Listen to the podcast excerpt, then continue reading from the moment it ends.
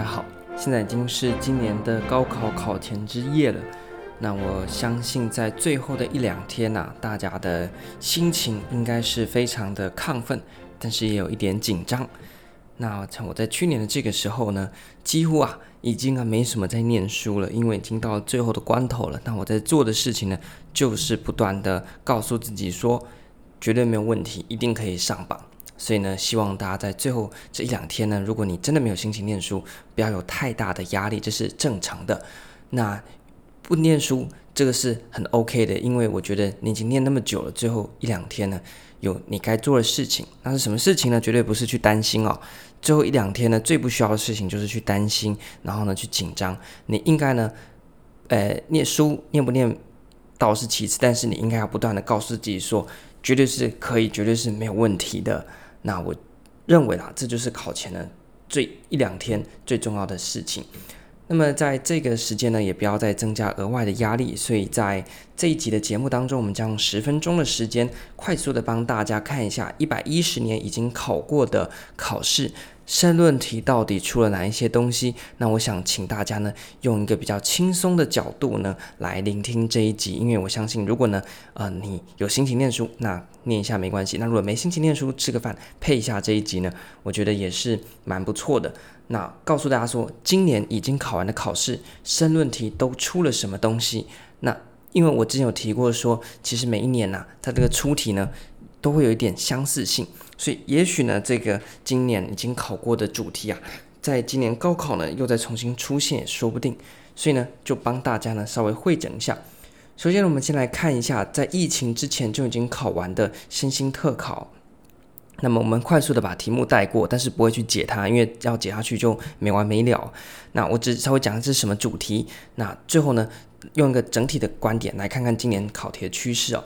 今年呢，考完的身心三等，它的呃申论题第一题考的是行政机关当中影响团体绩效主要因素，那并且要根据各个因素举例，所以这个是哪一个单元呢？这个呢是在公共管理当中的绩效管理，那么它要把它用在团体绩效当中，其实就从公共管理当中的绩效管理就可以解题了，我们已经学会了嘛。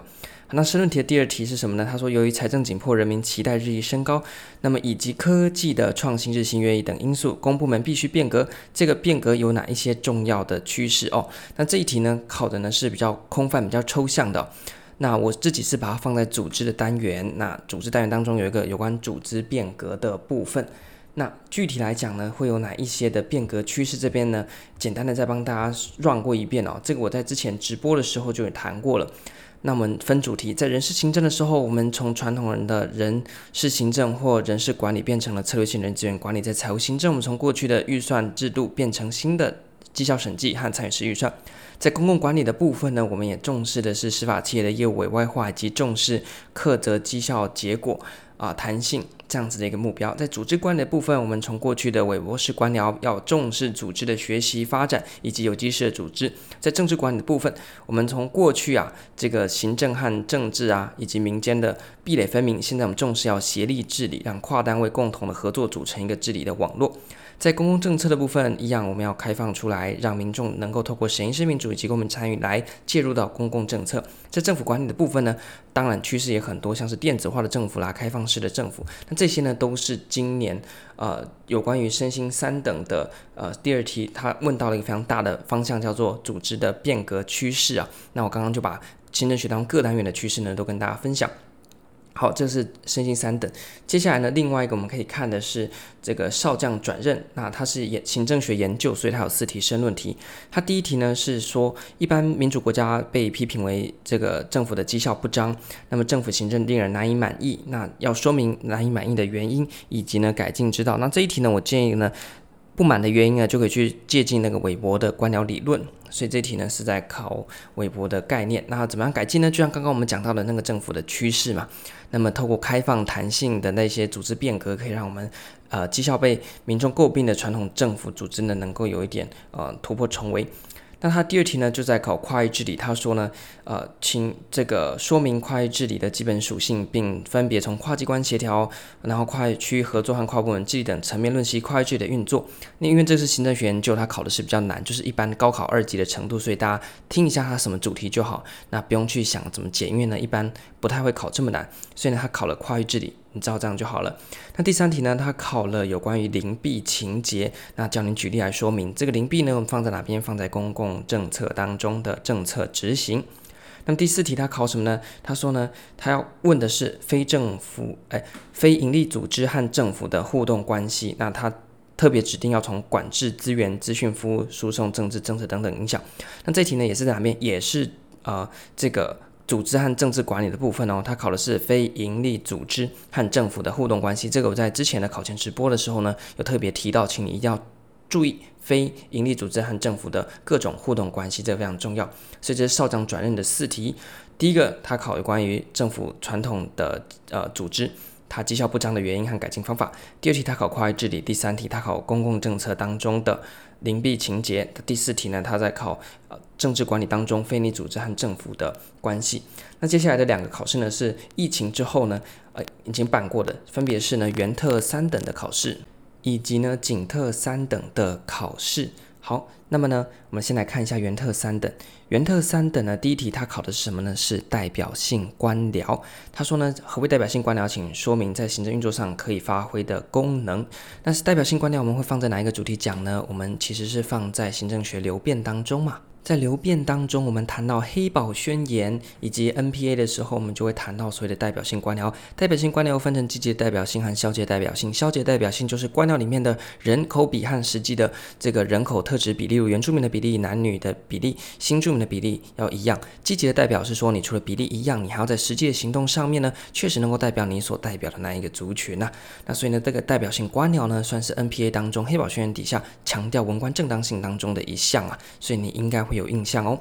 那么第二题，他考说，请论述行政组织成员抗拒组织变革的原因，请论述可以透过什么方法来改善呢？这个也是非常标准的送分题基础题，在哪边呢？在组织管理的单元，其中的组织变革，其中的组织变革的阻力及呃，可以让它更顺畅的呃原因。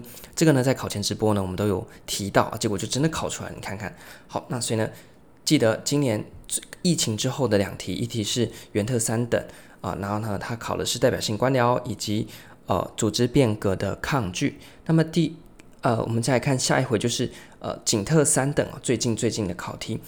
景特三等的考题，第一题他说：“论者常言呐、组织的基本要素之一就是目标，否则组织便无存在的价值。不论是政府企业还是第三部门，请讨论组织目标的作用及其本质上的共通性。”所以这题在考什么呢？在考组织目标及作用。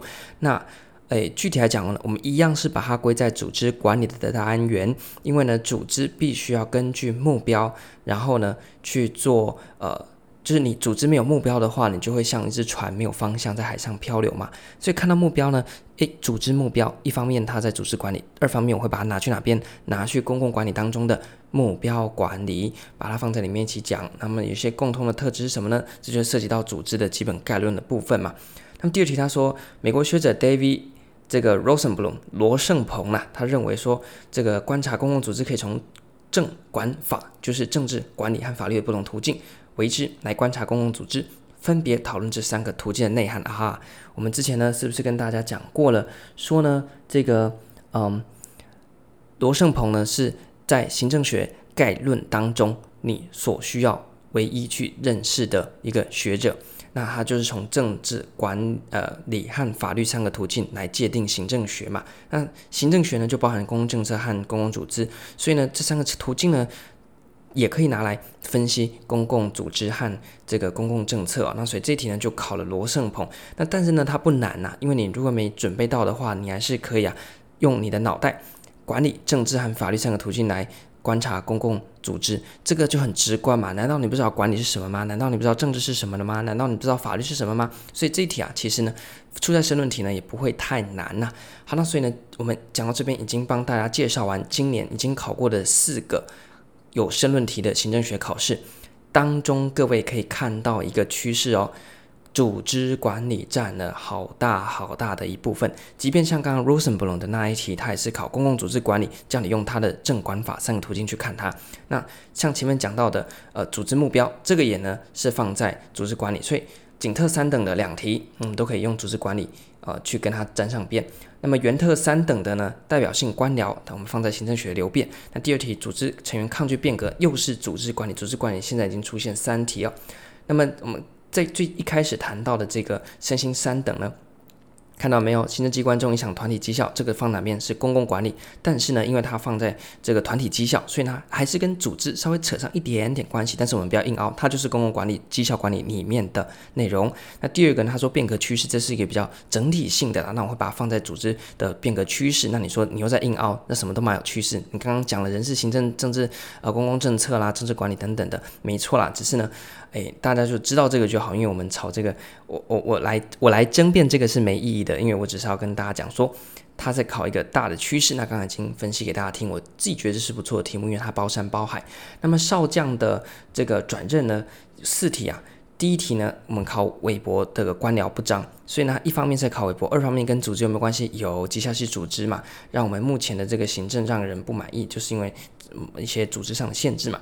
那第二题它考跨域治理是政治管理的部分，第三题邻避是公共政策，第四题是呃非营利组织和政府的互动是政治管理。所以呢，纵观今年的考试，我们呃除了那些比较零散的不讲。组织管理呢，就是申论题当中的一个非常非常重要的出题，呃的一个来源哦。那偶尔呢，他会去跟其他的单元，像是公共管理去做一点搭配。那所以呢，在这一集的最后，我们用大概十分钟的时间来跟大家快速的把今年已经考过的申论题 run 过一遍。我们可以看到哪一些趋势呢？第一个，组织管理非常的重要。第二个，它今年有考了一题趋势题，所以今年高考有没有可能再出现所谓的趋势题？我认为呢，也不无可能了。好，那最后呢，如果你也有考这个选择题，或者是你是普考的同学，但是你有听这一集的，请记得在选择题当中，不要以为你就躲得过哦。因为呢，我分析完今年已经考过的考题，在选择题部分，组织管理还是一个最大最大的出题来源。所以考前呢，是我的话啦。虽然翻翻书就是聊以自慰啊，然后呢，没有什么太多的呃具体的效果，因为我像我讲的，你在考前程度已经差不多了。但是呢，如果你真的想看的话，请记得把组织管理的单元读的。再读一遍，再读一遍，再读一遍，好吗？好，那这一集呢，我们就快速的带大家看完今年的题目。那请你听听就好，有个印象就好，知道组织管理很重要就好。那么以及今年的趋势大概在哪边就好，不要呢一题一题去解它，考前呢已经没时间了。OK，希望今天这一集呢对大家有帮助。我们很快的整理到这一边，祝福大家金榜题名，考试顺利。在考前的最后一页，那你会紧张、会亢奋，这都是很正常的。保持你心情的平静，顺利的进到考场，完成你三天的考试。祝福大家考试顺利，我们之后再见。希望之后再见的时候呢，大家都是上榜生了。那我们就到这边，拜拜。